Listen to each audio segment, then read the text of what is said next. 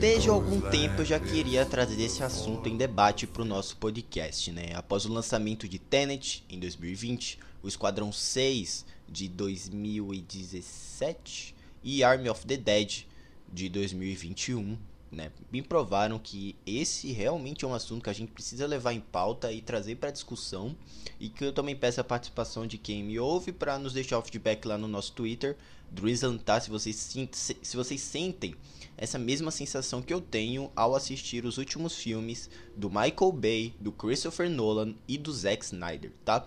A gente vai comentar sobre essa entre aspas arrogância deles em construir seus próprios projetos com base apenas no que ele tem, no que eles possuem em mente e ignorando críticas ou então constru, críticas construtivas externas, né?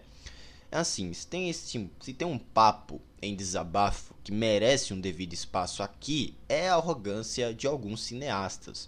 Cineastas estes que decidiram, por algum momento da carreira, ignorar críticas construtivas a fim de realizarem seus próprios projetos de forma, entre aspas, independente. O que, querem o que querem colocam na obra e o público que arque com o material final, dando seu devido retorno financeiro. A começar, a gente tem o Michael Bay, que decide por manter toda sua estética explosiva e autoral em todos os seus projetos, fazendo exatamente o que quer. E nem sempre o produto final é agradável. O Esquadrão 6, seu filme de 2019, eu tinha falado 2017, eu errei, para Netflix, é exatamente um exemplo destes fatos que infelizmente não só é um dos piores filmes do ano, como também um dos, um dos mais fracos da sua filmografia.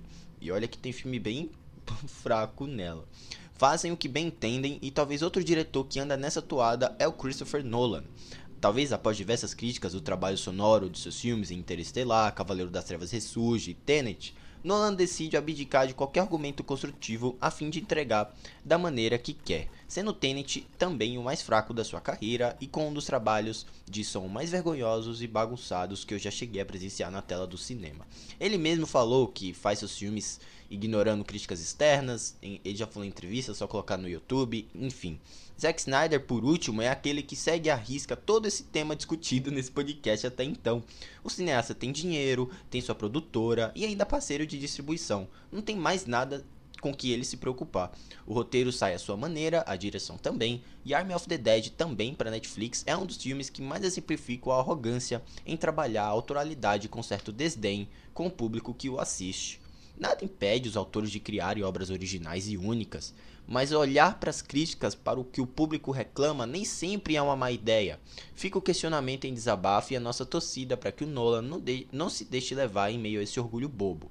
Tá? E eu também não quero levar ao extremismo e comentar, por exemplo, que ouvir os fãs, ouvir o público que assiste, etc., é, talvez seja uma baita ideia. É, assim, a gente teve exemplo do Ascensão Skywalker do J.J. Abrams, né? Que ele decide abraçar os fãs, entregar tudo que os fóruns de internet dos fãs de Star Wars queriam e não saiu resultado muito agradável, né?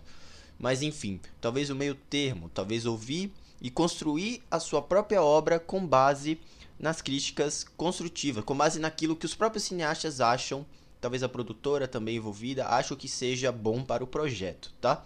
Sem levar ao extremismo, sem levar ideias que claramente, que obviamente, né, os próprios roteiristas já podem achar que é exagerada demais, mas enfim, essa arrogância do Michael Bay, do Christopher Nolan e do Zack Snyder me deixa assim perplexo. Como é que, enfim, eu precisava vir comentar esse assunto aqui porque, gente, Tenet, o trabalho sonoro do Tenet é, é terrível, tá? Eles quando colocam aquelas máscaras, enfim.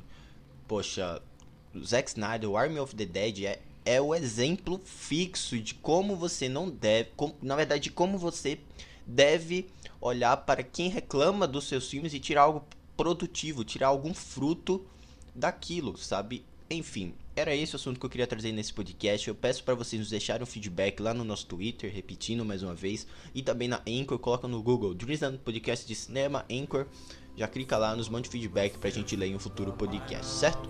Vou deixando vocês por aqui, não esqueça de nos acompanhar lá na Catbox com podcast de games, e também sobre a temporada de premiações. E é isso, vou deixando vocês por aqui, um grande abraço e até a próxima. Tchau!